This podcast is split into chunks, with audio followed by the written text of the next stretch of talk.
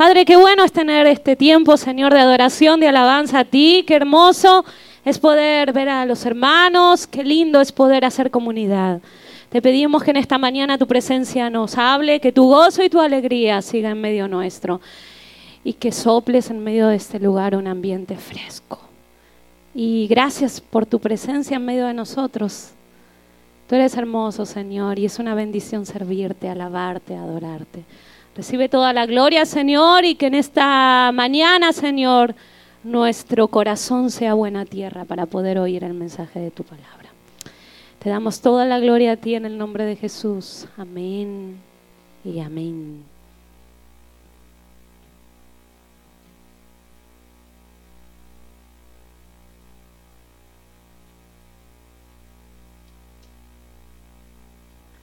Dios le bendiga a todos. Dios le bendiga. Qué bueno estar aquí. Eh, hace un poquito de calor, pero ahora que no estamos brincando, bailando, eh, la cosa va a ponerse un poquito más eh, refrescante. Dicen la gente que saben de física que si usted le da mucho al abanico es muy probable que le dé también eh, mucho calor. Déjame probar esto. Funciona. Qué chulo. Y quiero decir algo muy serio. ¿Ok? Para los que andan preguntando quién es la bajista, es mi esposa. Y yo soy el pastor. No, mentira. Estoy jodiendo.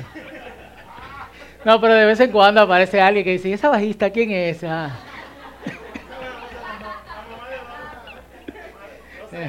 La madre de mis hijos, 12 años de casados, esperamos durar más, así que eh, nada. Eh, nada, Dios le bendiga, mi nombre es Fausto para los que están por primera vez y yo sirvo en esta comunidad que llamamos el Círculo como pastor. Me da mucho gusto ver algunas caras nuevas, también algunos eh, amigos que tenían tiempo que no estaban aquí en el círculo y de verdad espero que eh, podamos seguir compartiendo el resto de, la mañana. Y eh, quiero, como ustedes saben, estamos en una serie que se llama Lo que más importa. Yo voy a explicar algo sobre eso en, un, en unos minutos, pero esta semana terminamos el proyecto de purificación de agua en Cotuí. Pero aplaudan bien, ¿qué es lo que pasa con ustedes? Dios mío. Eh, así que bueno, estuvimos trabajando eh, toda esta semana. Ha sido una semana muy complicada. Muchos hermanos del círculo enfermos, la mitad del grupo, bueno, no la mitad, como el 30% se enfermó, diarrea, fiebre. Eh, hubo un día que teníamos poca gente trabajando en cuestiones de construcción y se veía que como que no íbamos a llegar, pero gracias a Dios pudimos eh, terminar un, bastante más sofisticado de lo que yo eh, pensé y eh, va a producir unos 800, no porque puede producir creo que más que eso, ¿verdad, JJ? 1500 diarios, pero por la capacidad que tenemos, 800 galones de agua purificada. Esos son 166 garrafones de eso que usamos en las casas. Ese es el galón que recibió la primera, eh, la primera familia, que como eh, simbólico. Em, y aquí está. Los que estuvieron, ¿quiénes estuvieron trabajando desde el principio? Picando, eh, Ninoca estuvo ahí picando, Joelia, no había nadie que la parara, Débora. Eh, eh, cavamos como 10, como, eran como 10 metros que teníamos que cavar. Cuando íbamos por 4 o 5 dijimos, no, busquen una retrocavadora, por favor. Eh, esa cuestión de la película que ustedes ven que, que el asesino en serie arrastra uno y tres horas después está enterrado y sellado y tiene hielo y toda la cosa, eso es mentira. Nadie puede abrir un hoyo así, de que en dos horas, por nada.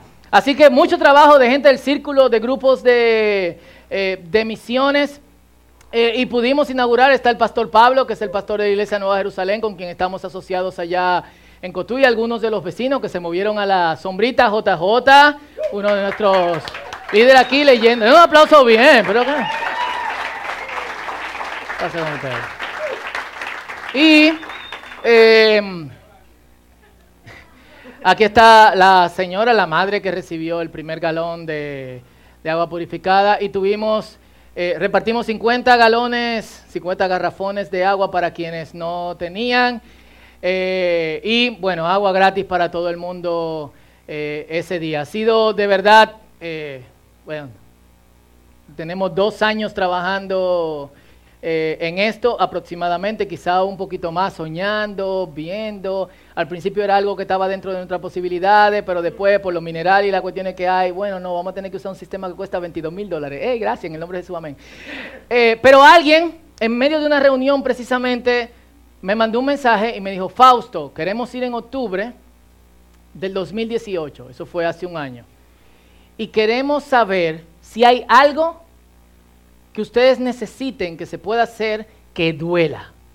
Algo que sea sacrificial y que, que realmente se vea como fuerte, duro. Y yo, ah, bueno, necesitamos 16 mil dólares por un proyecto de agua. Fue como, cri, cri, cri, cri, cri. Eh, y gracias a Dios dijeron, bueno, aceptamos el reto. Y algo que es, yo creo que trascendental de esto es, y Erika y Joelia que están aquí también estuvieron cuando eso pasó esa semana, creo que fue en junio, eh, en Colorado Springs, en una escuela bíblica para niños. ¿Cuántos niños había? 1800. 1800 niños, me dicen, quería confirmar con, eh, con ellas. A los niños se le había lanzado un reto de que los niños iban a levantar fondos para este proyecto de agua. Así que empezaron vendiendo juguetes, eh, vendiendo juguito en el frente de su casa. Hubieron dos niños que su abuelo les regaló un viaje a Disney y ellos dijeron, nosotros no queremos ir a Disney, nosotros queremos donar ese dinero para el proyecto de agua eh, en Cotuí. Y esos niños levantaron 11.860 dólares. Fue como, Cuatro de esos niños estaban aquí esta semana y una de sus madres no contaba que cuando lanzaron el reto, era, ellos empezaron a sacar juguetes y cosas que vendían y decía, no, no, ese no, no, este no. Y ellos porque querían vender absolutamente eh, todo. Y bueno, uno de los salmos que vamos a leer hoy dice que de la boca de los niños y de los que maman, de los que están bebiendo leche del pecho de su madre, Dios trae alabanza.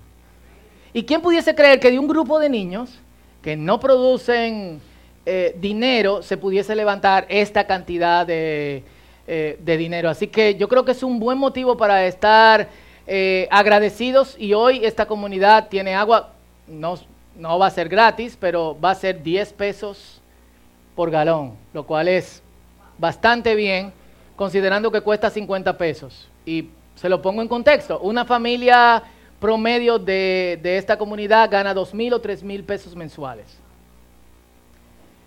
Si tú tienes que comprar, ¿cuántos galones diarios se consumen en una familia normal? A 50 pesos.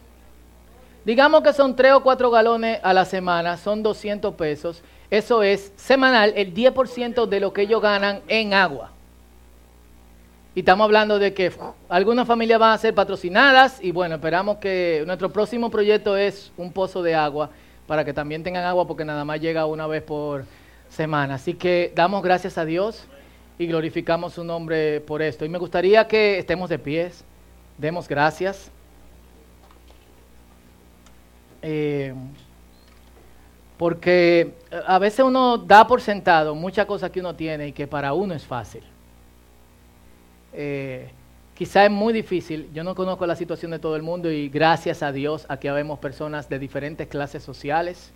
Esta es la iglesia de Cristo y realmente aquí hay gente de muy baja condición social, otro de alta condición eh, social como Esdras, Caleb, eh, son altísimos esa gente, Dominic. Eh, y gracias a Dios que podemos compenetrarnos a pesar de eso. Y quiero decir esto con, con, mucha sensibilidad, pero es muy probable que ninguno de nosotros haya tenido que salir huyendo a ver si consigue 10 pesos más para comprar un galón de agua. Y nosotros damos por sentado que eso está ahí. Eh, hay gente que no. Y, a través de esto son bendecidos. Y yo quiero que demos gracias a Dios. Y que el Señor nos permita eh, hacer mucho más.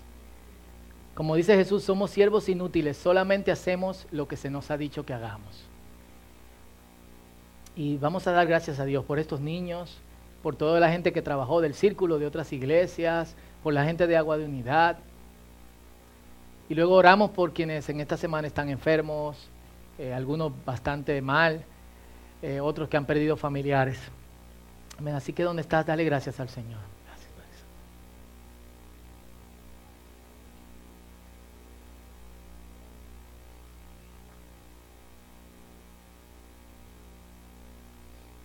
Gracias, Señor. Padre, te damos muchísimas gracias por bendecirnos para poder bendecir, Señor. Pero sobre todo, Señor, por permitirnos ser un canal. Nosotros no tenemos esta cantidad de, recursos. Y sin embargo, Señor, tú permites que nosotros podamos canalizarlo de modo que personas que lo necesitan puedan tenerlo y le llegue íntegramente, Señor.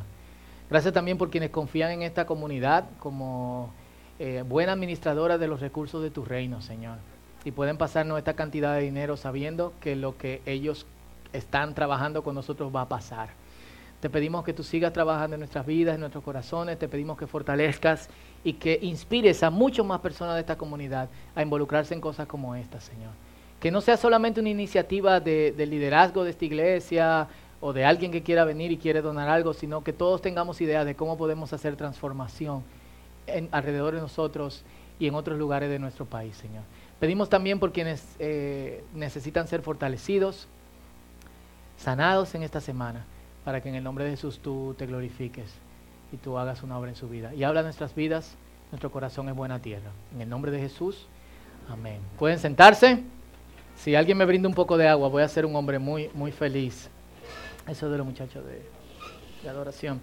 Y bueno, primero, ya, Julio me, brindó agua. Agua, no sé, es de la llave. Ya. Eh, y bueno, estoy explotado.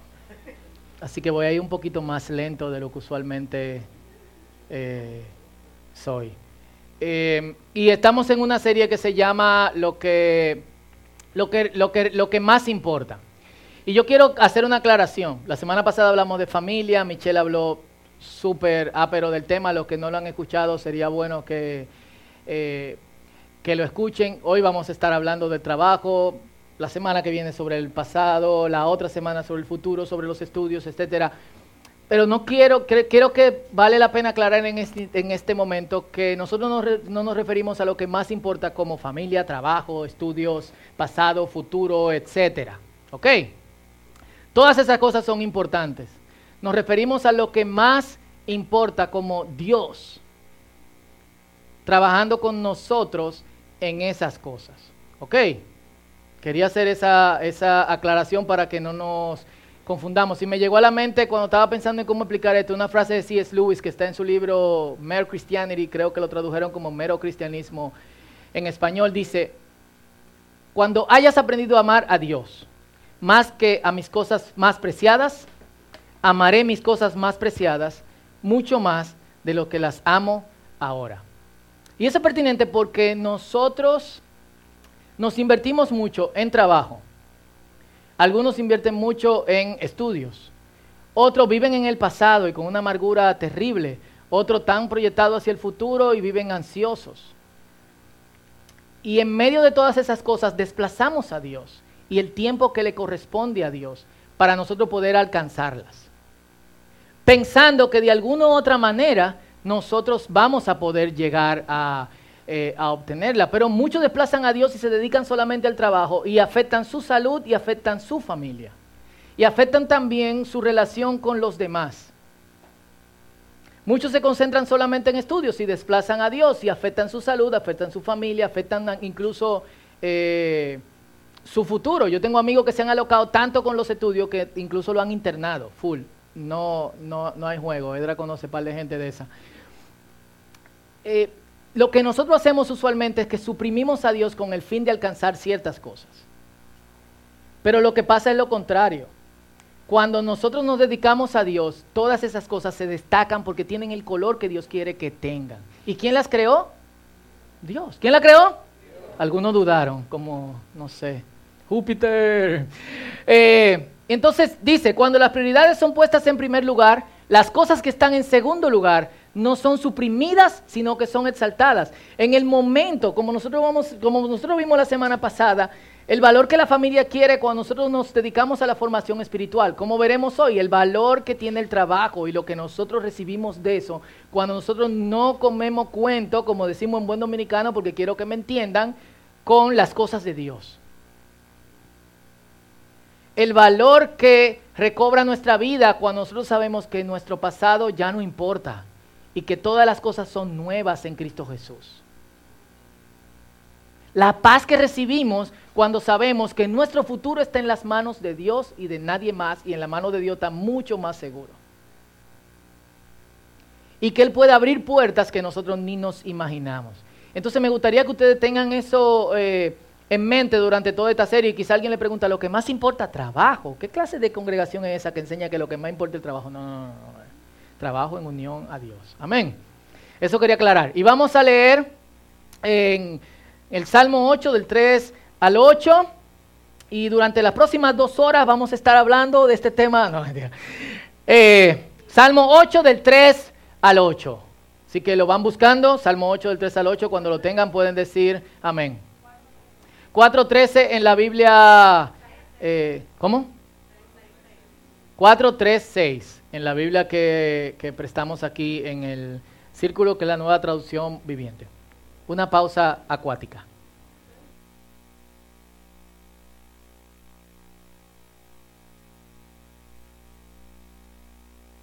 Dice así, cuando miro el cielo de noche y veo las obras de tus dedos, la luna y las estrellas que pusiste en su lugar, me pregunto, ¿qué son los simples mortales para que pienses en ellos?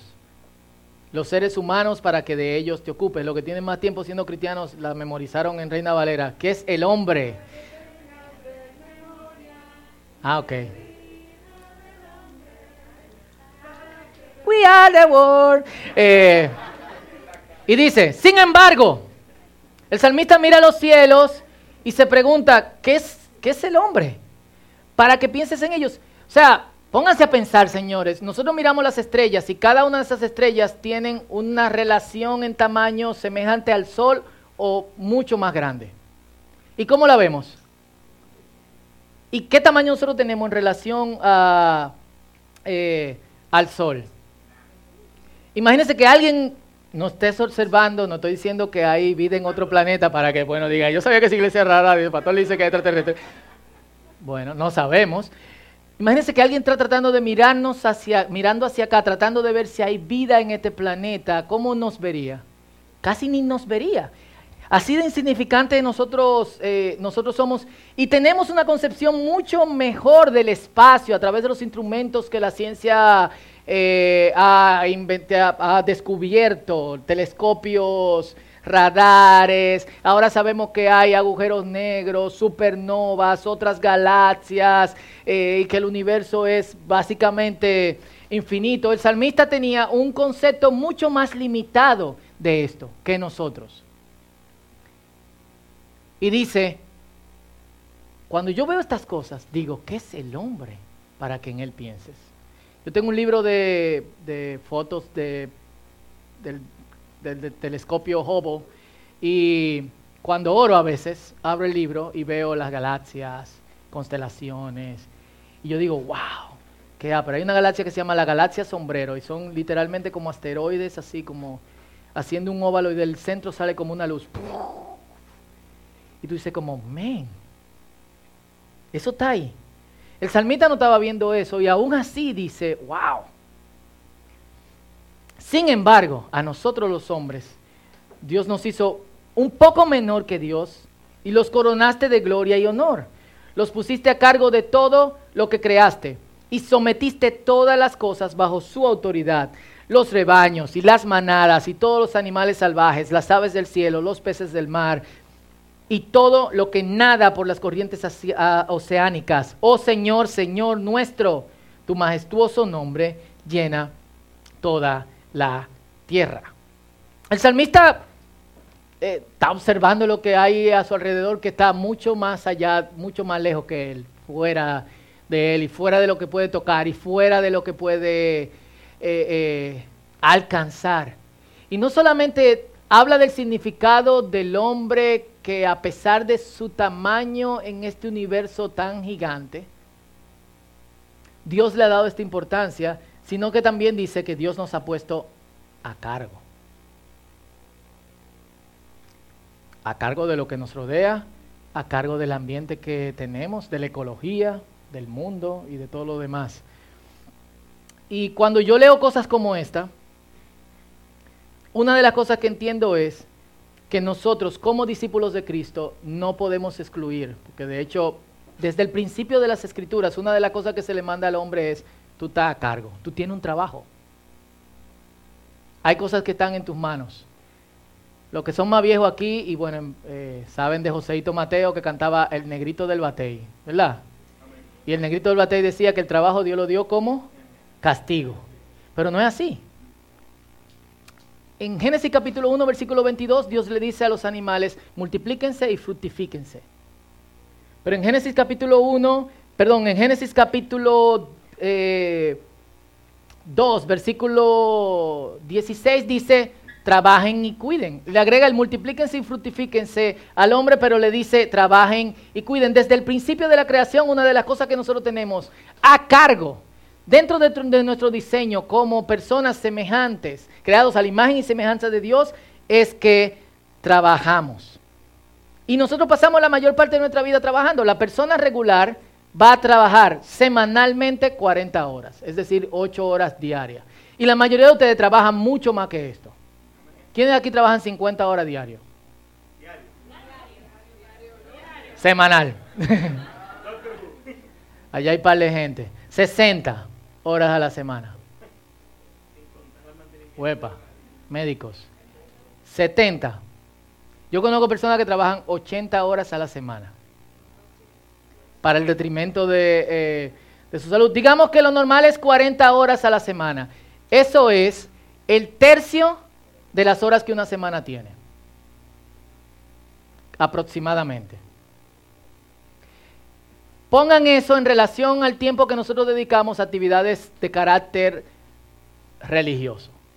Ah, ya sé, no practicamos religión, tenemos una relación con el Señor, que sé yo cuánto. Es otra conversación. Cosa de carácter religioso.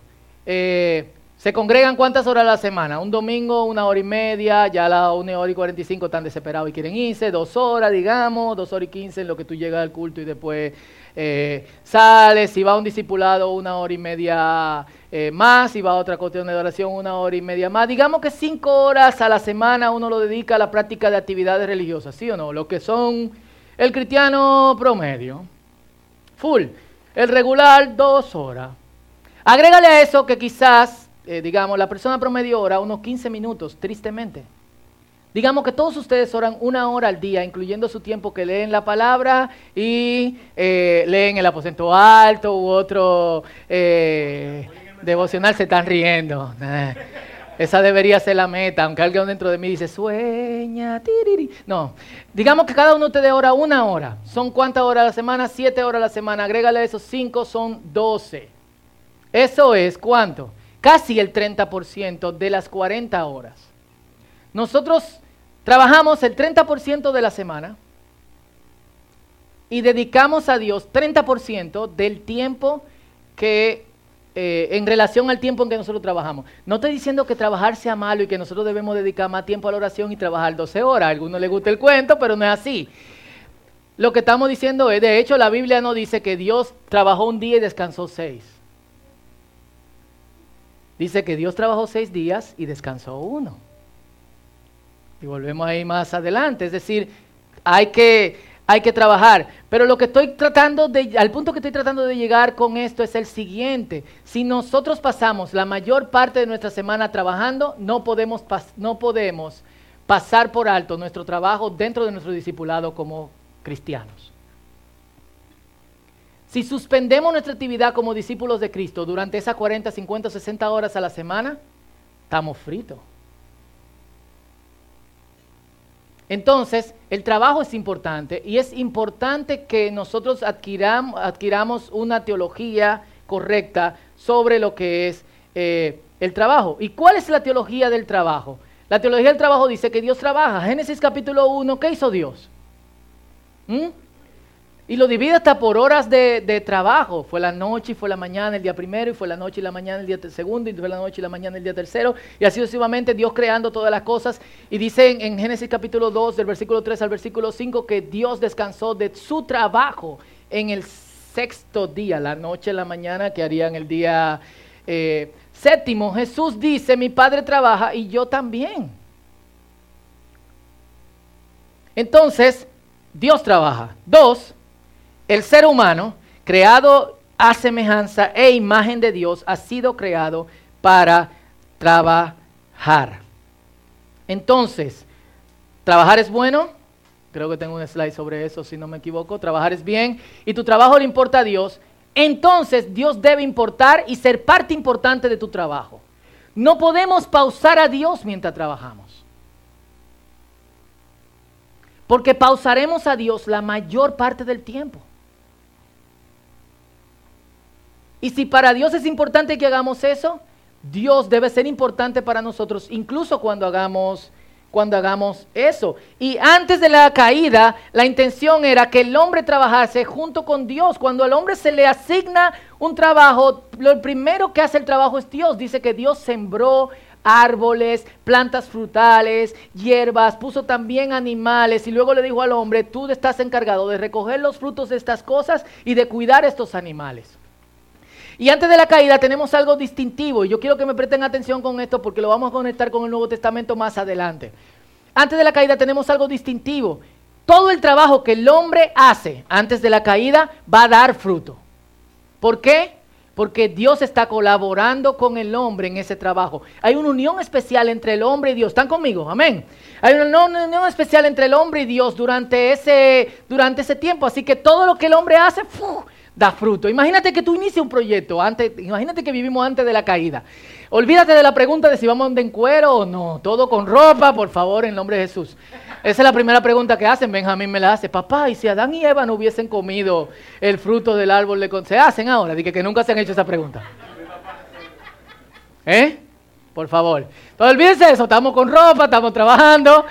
Todo lo que tú haces, imagínate que tú inicias un proyecto y estamos en perfecta unión con Dios, se va a dar ese proyecto a más.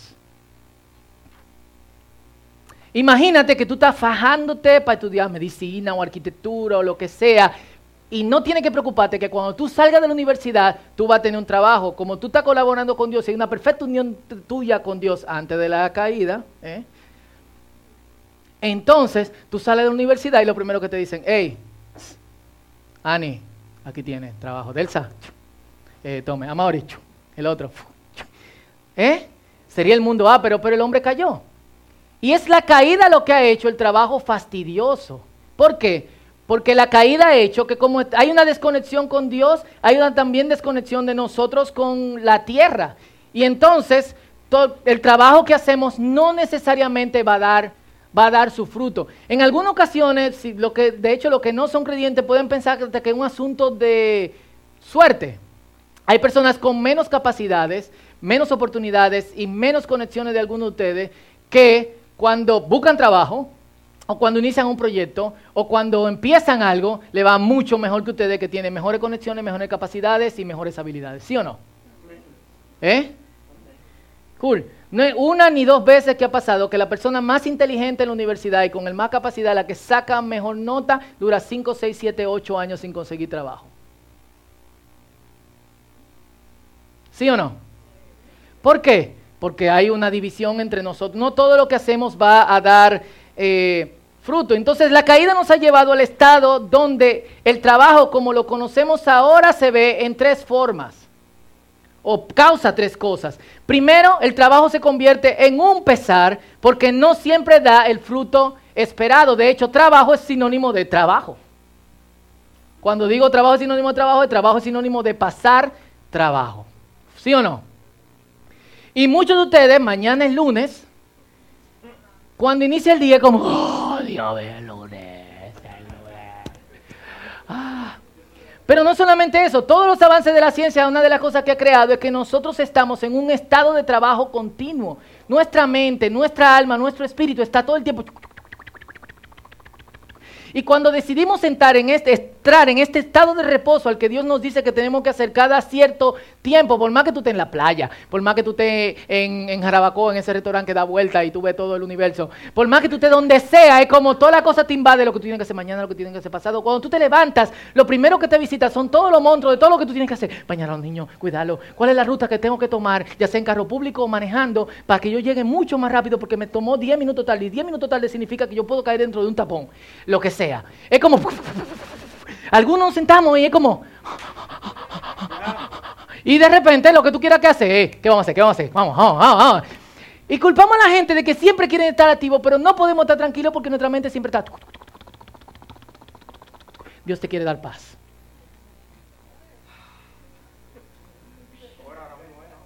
Vamos a orar por eso.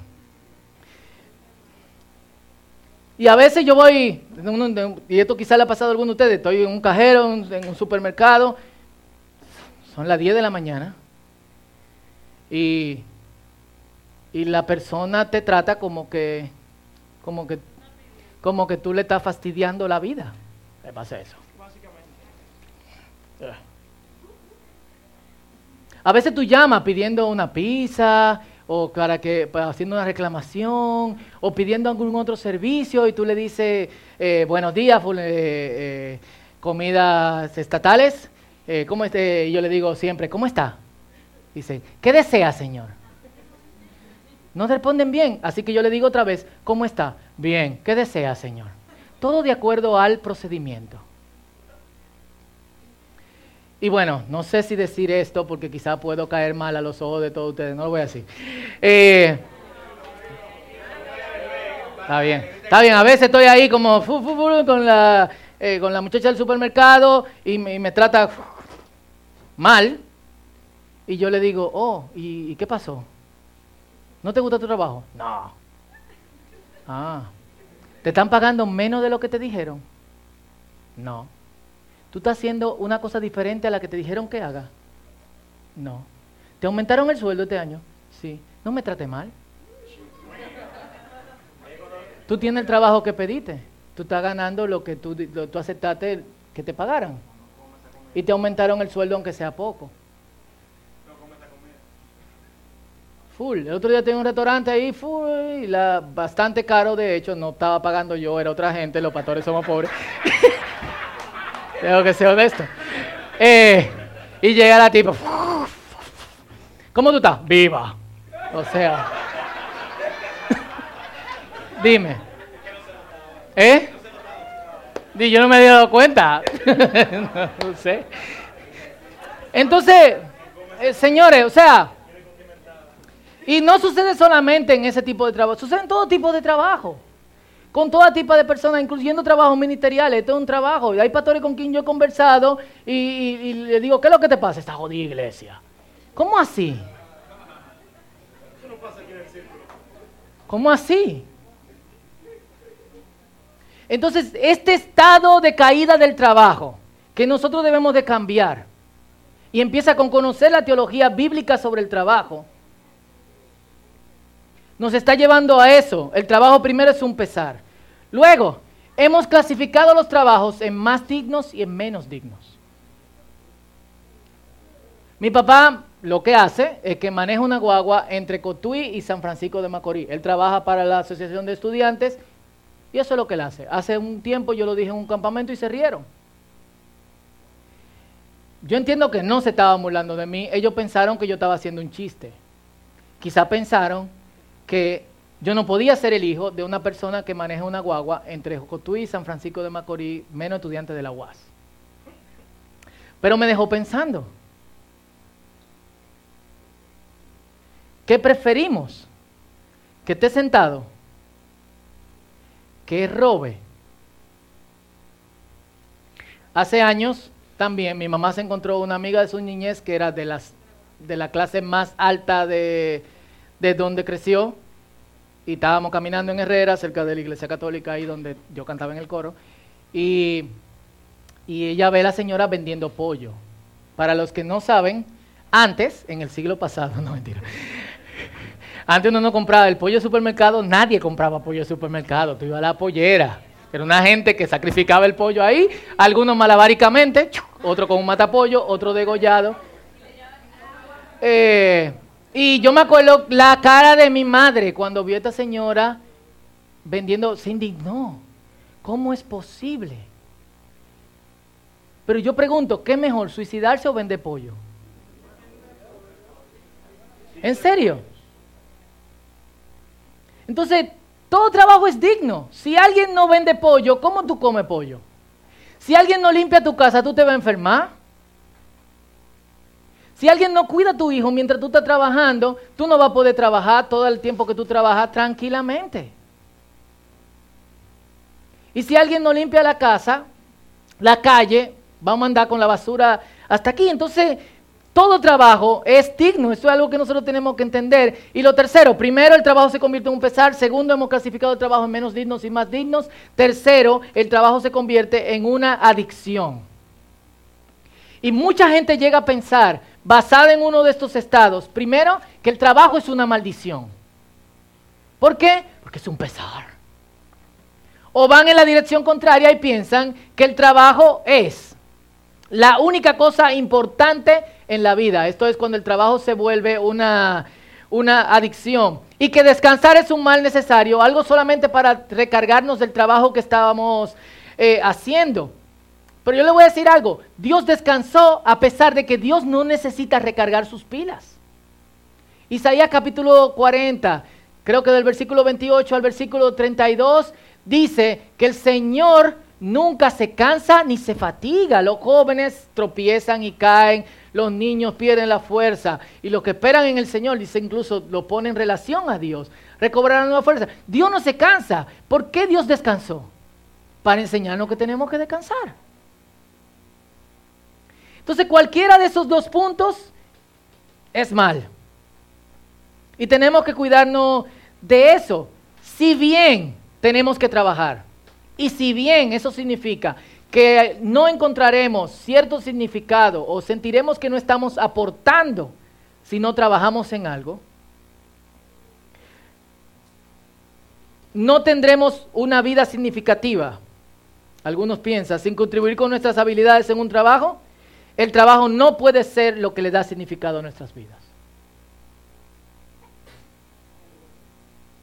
Y por eso la palabra de Dios nos ayuda a encontrar significado no en lo que hacemos ni en cómo nosotros contribuimos, sino en Cristo Jesús. Ese es nuestro significado. No sabemos si mañana vamos a estar vendiendo pollo o empanada, si vamos a estar limpiando alguna casa o lo que sea. Y es esto de encontrar nuestra identidad en Cristo que impide que nosotros nos llenemos de orgullo en momentos de prosperidad o que nos llenemos de amargura en momentos de escasez. Entonces lo más seguro que podemos hacer es invitar a Cristo a que esté dentro de nuestro trabajo. Si bien caímos y el pecado nos separó de Dios y Jesús murió en la cruz y resucitó al tercer día y nos reconcilió con Dios yo creo que es posible, aunque algunas cosas del ambiente que nos rodea nos afecta, yo creo que es posible invitar a Dios a través de Cristo Jesús y esta nueva relación que tenemos con Él, a lo que nosotros hacemos, de modo que lo que nosotros hacemos dé fruto siempre. Pero también de modo que nosotros no dependamos de si da fruto o no da fruto, al menos que eh, perdón, si da fruto o no da fruto, porque tenemos nuestra identidad en el Señor. Salmo capítulo 1 dice, bienaventurado el hombre, la mujer, que no anduvo en camino de malos, ni en consejos, ni en sillas de escarnecedores asentado, es como el árbol plantado junto a corrientes de ríos, y sus ramas siempre dan fruto, siempre.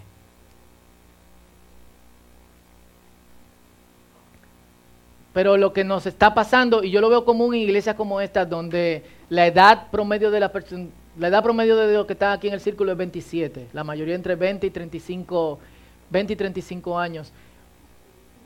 Andan detrás de trabajar, trabajar, trabajar, a ver si aseguran de alguna forma el futuro. Afectando su salud, afectando su familia, pero sobre todo tomando tiempo de su relación con Dios. El poco tiempo que le tomamos a nuestra relación con Dios. Entonces, no es solamente invitar a Dios a nuestro trabajo, sino tener una concepción correcta del trabajo. Porque el trabajo está afectando nuestra fe en vez de que nuestra fe afecte nuestro trabajo. Eso es lo que está pasando. Y la solución es, y se oye muy sencillo, pero yo quiero explicar esto, poner a Dios en primer lugar e invitar a Dios a trabajar con nosotros. Y, y a, mí me gusta esta historia de, que está en Lucas capítulo, capítulo 5.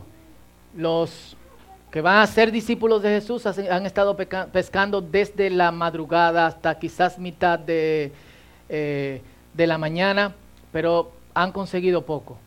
Y mientras Jesús inicia su predicación, empieza quizás 10 metros, 5 o 10 metros de, distancia donde están ellos en la orilla, ellos están limpiando sus redes, pero la multitud está empujando a Jesús cada vez más cercano eh, a ellos. Jesús le pide permiso y le dice, ¿puedo usar su barca como stage? Y ellos están como, claro, súbete ahí, que ya no pecamos nada, tan clara. Siguen limpiando sus redes. Y yo creo que el mensaje más importante para, e, e, era para ellos, no para la multitud. Ellos son las personas que Jesús va a llamar, eh, va a llamar luego para que sean sus, sus discípulos, pero han tenido una noche mala. Si tú no pescas, no comes. En aquel tiempo no era, tú no trabajabas por, por, por, sueldo, sino que tú trabajabas por un denario, por una paga de un día. Y si tú no trabajabas literalmente, tú no, eh, no comías. Así que ellos están pensando como, yo no voy a perder tiempo, vamos a limpiar la red. Y estamos pensando cómo decirle a nuestra mujer y al papá o a nuestros hijos que no conseguimos nada para nosotros comer en el día eh, en el día de hoy. Así que Jesús está ahí aparentemente interrumpiendo y termina la predicación, manda a la gente a su casa y le dice, hey, ¿qué tal si, si ustedes dejan esas redes, suben aquí y vamos al medio? Es como, wow, en serio. No fue mal. Estamos pensando qué explicación dar y tú quieres que demos un paseíto. En serio. Andrés le dice a Pedro, no, quizá tiene cuarto. Y Pedro le dice, no, tengo ya. ¿Tú no lo ves? Así que siguen, van a la orilla y mientras están ahí, Jesús hablando con ellos de cómo le ha ido, de cómo fue, que mal fue la pesca y lo que sea, dice, wow, qué apero sería si ustedes tiran la red de ahí. Tírenla ahí. Y Pedro lo mira como, en serio, yo no sé si ustedes le ha pasado, yo era diseñador en una agencia de, publicidad y a veces llegaban la gente de contabilidad y se te ponían en el espalda y decían, eh, ¿por qué tú no subes un chisma el logo y lo amplías? ¿Por qué tú a la C no le pones una línea más grande y la pones rosada? Y uno lo miraba como, loco, vete para el departamento de contabilidad. ¿Eh? O tú estás haciendo un presupuesto, tú sabes. Tranquilo, y llega alguien que no sabe nada de contabilidad o de presupuesto y te dice, mire, ¿y, por qué tú no mueves esto? ¿Y por qué tú no haces un gráfico? Ah, pero como lo que... O sea, siempre como que cuando uno le interrumpe una persona que no sabe absolutamente nada del trabajo que uno está haciendo, en el trabajo que uno está haciendo, como, loco, ¿qué es lo que está pasando? Pero Pedro dice algo importante, Señor, nosotros no hemos pescado nada y nosotros somos los que sabemos de esto, pero en tu palabra voy a echar la red. ¿Y qué pasó? Ellos pescaron tanto que tuvieron que llamar a otros barcos para que vinieran a ayudarlo, probablemente todos en la orilla. Dos cosas son importantes de ese pasaje. Una que, ya he dicho varias veces y es que antes de llamarte, el Señor dignifica tu trabajo. A veces uno piensa, cuando yo termine este proyecto, el Señor me va a llamar. Dios te llama en el medio de que la cosa está yendo más bien, de que te está yendo mucho mejor y te dice, ven, yo quiero que tú camines conmigo y que seamos pecadores de, pescadores de hombres. Sea una. Dos, ¿quién está ahí con ellos? ¿Quién? Jesús. ¿Quién es Jesús? Dios. ¿Y ellos están qué haciendo qué? ¿Qué es pescar? Trabajar. ¿Están trabajando con quién?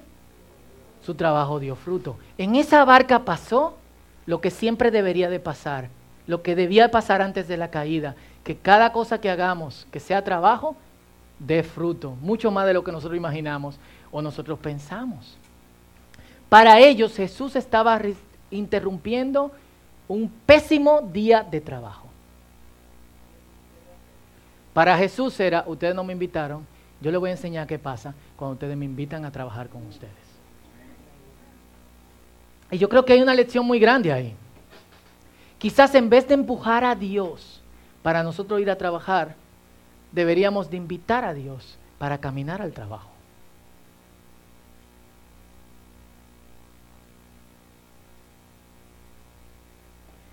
Quizás Dios está permitiendo situaciones complicadas en tu jornada laboral para que por fin tú ores en vez de confiar en tus capacidades humanas. Y tú digas, Señor, yo no puedo con esto. Esto excede mi capacidad, me están pidiendo demasiado y ya yo estoy quillado. Y ya el trabajo está pésimo, pésimo. Pero ven, en tu palabra yo voy a echar la red. ¿Vamos a probar eso? ¿Qué pasaría si todo mañana invitamos a Dios a nuestro trabajo? Pero ¿qué sucede? Santiago 1, 23 al 24 dice que muchos de nosotros somos como el hombre que se mira en el espejo y sale de su casa a la jornada laboral y se olvida cómo es. Muchos de nosotros salimos de nuestra casa después de nuestro devocional, leer la palabra, orar y salimos dejamos a Dios en nuestra casa, salimos y cuando volvemos nos conectamos con Dios. Nuestro trabajo está afectando nuestro cristianismo en vez de que nuestro cristianismo esté afectando nuestro trabajo. Y lo que debemos hacer es mirarnos en el espejo y decirnos, yo quiero recordar que yo soy un discípulo de Cristo. Y como discípulo de Cristo yo voy a salir al trabajo hoy. Y yo te invito, Señor, a que tú vengas y trabajes conmigo y confío en ti, en que este trabajo va a dar fruto. Y que tú sigas siendo un discípulo, una discípula de Cristo en medio, de, en medio del trabajo. Esto no significa lo siguiente, que tú empieces, eh, porque tú sabes, tú eres un discípulo de Cristo entrando a tu área laboral. ¿Qué hace un discípulo de Cristo? Hace discípulos. Si tú le pides una reunión al jefe y le dices, jefe, lo que usted tiene que hacer es aceptar al Señor como su Salvador. No puede seguir viviendo de esa manera. Yo le digo a usted que si usted acepta a Cristo hoy, no va a... No, no, no, no. Yo creo que sí, nosotros hacemos la cosa como dice Colosenses capítulo 3, versículos 22 al versículo 24, creo, 20 al 22. Como para el Señor y no para los hombres, algo se va a notar en nosotros que es diferente a todos los demás. Porque cuando tú haces tu trabajo bien, a pesar de, cuando tú has invitado al Señor y se siente esa paz y ese amor y esa tranquilidad, porque tú sabes que lo que tú estás haciendo va a dar frutos, alguien lo va a notar. Imagínate tú hacer tu trabajo bien, que es notable, junto con hacer tu trabajo bien y con Dios. Esta semana cuando nosotros veníamos de Cotuí con la guagua, doblamos aquí en Jumbo para ir a la casa eh, misionera, estábamos esperando la fila y tres personas se pusieron en el carril para, que no es para doblar, sino que tú debes seguir derecho, con su celular, esperando que el semáforo cambiara para doblar. Y era como, estaban haciendo un tapón, caos, la gente tocando bocina y lo que sea, y de repente llega un amé y se pone al frente. Y le dice, tiene que seguir. La doña bajó el vidrio, de su jipeta, la que estaba eh, adelante, le dijo todo lo, que todo lo que ella piensa que tenía que decirle, seguro que su abuelo es general y que su bisabuelo peleó con Trujillo y que todo lo demás, y que ella era un nacional y que ella tiene más cuarto y que es una porquería. Pero el tipo se plantó y le dijo, siga derecho, y el otro siga derecho, y el otro siga derecho. Nosotros bajamos todos los vidrios, de, de, toda ventana la abrimos. ¿Por qué? ¿Usted sabe cuánto gana un amén?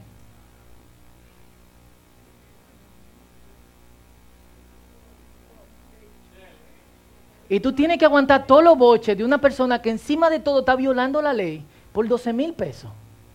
Alguna gente piensa así, oye, siga, doña, haga lo que usted quiere y salúdeme a su abuelo y póngale flores a su bisabuelo. Pero ¿qué hizo el tipo? Se plantó, sabrá Dios cuánto insulto le, le dijeron. Y lo que hizo fue notable. ¿Por qué lo que hizo fue notable? Porque nadie hace lo que él hizo. Y sea que tú seas cajero, pollero, electricista, publicista, médico, contable, vendedor o tiene tu propia empresa, vamos a hacer la cosa para el Señor. Se va a notar y eso va a predicar mucho más que otra cosa. Charilín quiere decir algo.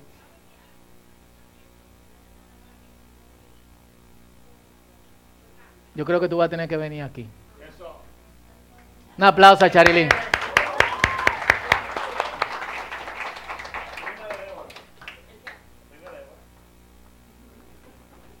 Buenas tardes. Para los que no me conocen, yo soy Charilyn. Perdón que interrumpa tu...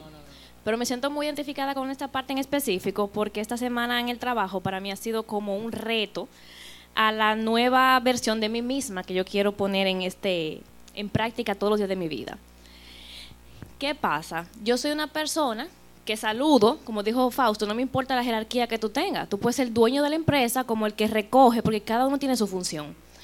Entonces esta semana, una persona que no, mi supervisora, vamos a decirlo de esa forma, me dice, yo he notado que a ti te gusta hablar mucho con el de abajo. Codéate con el de arriba. Y yo, eso me ha chocado tanto que yo lloré. Yo dije, si este no es el lugar donde mi fe yo pueda evolucionarla, llevarla a otro nivel, pues entonces este no es el lugar donde yo tengo que estar. Porque una persona que te diga, te juntas mucho con el de abajo, ¿de dónde tú vienes? ¿Quién, quién tú eres? O sea, no importa qué posición tú tengas en una empresa, al final no es eso lo que se queda. Porque mañana tú te vas de esa, de esa empresa y qué tú dejaste, qué legado, qué valores tú inculcaste a otra persona. Entonces me, me quedé como, wow. Claro. Así que, que, tenemos un aplauso a Charilín. Nosotros tenemos un reto, señores, y ya, tengo que terminar, me pasé cinco minutos tenemos un reto de salir a nuestro trabajo como discípulos de Cristo. Los que tienen trabajo, los que no tienen, vamos a orar por ustedes, a enviarlos como discípulos de Cristo a su nuevo trabajo. E invitar a Dios a que trabaje con nosotros. Y esa es la forma en que nosotros pasamos, permanecemos en Dios la mayor parte de, parte del tiempo. Que cuando nos miremos en el espejo cada mañana, salgamos recordando que somos discípulos de Cristo. Y me gustaría que oremos en esta mañana y mientras el grupo de adoración eh, pasa.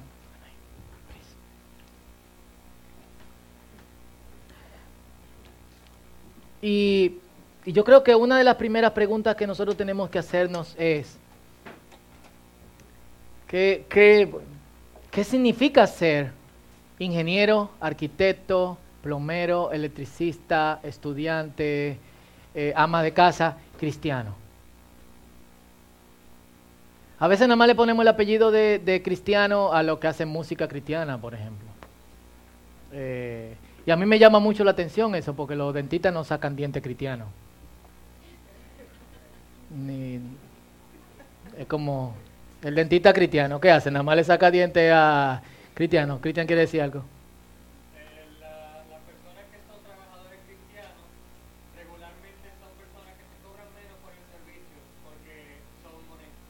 Ok, eso puede ser una cuestión. Dice Cristian que se cobran menos por el servicio porque son honestos. Pero lo que quiero ir con esto es que el apellido de cristiano, en medio de todo esto, una de las primeras cosas que nosotros tenemos que pensar es, ¿qué haría Jesús? ¿Y, ¿O qué haría un discípulo de Cristo en medio de esto? Y me gustaría que oremos pensando en esto. Esa es la primera pregunta. Segundo, ¿estás invitando a Dios a trabajar contigo?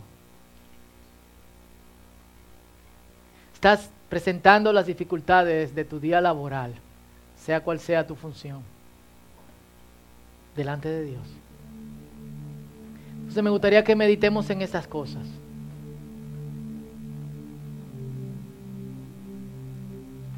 Antes de volver y adorar al Señor.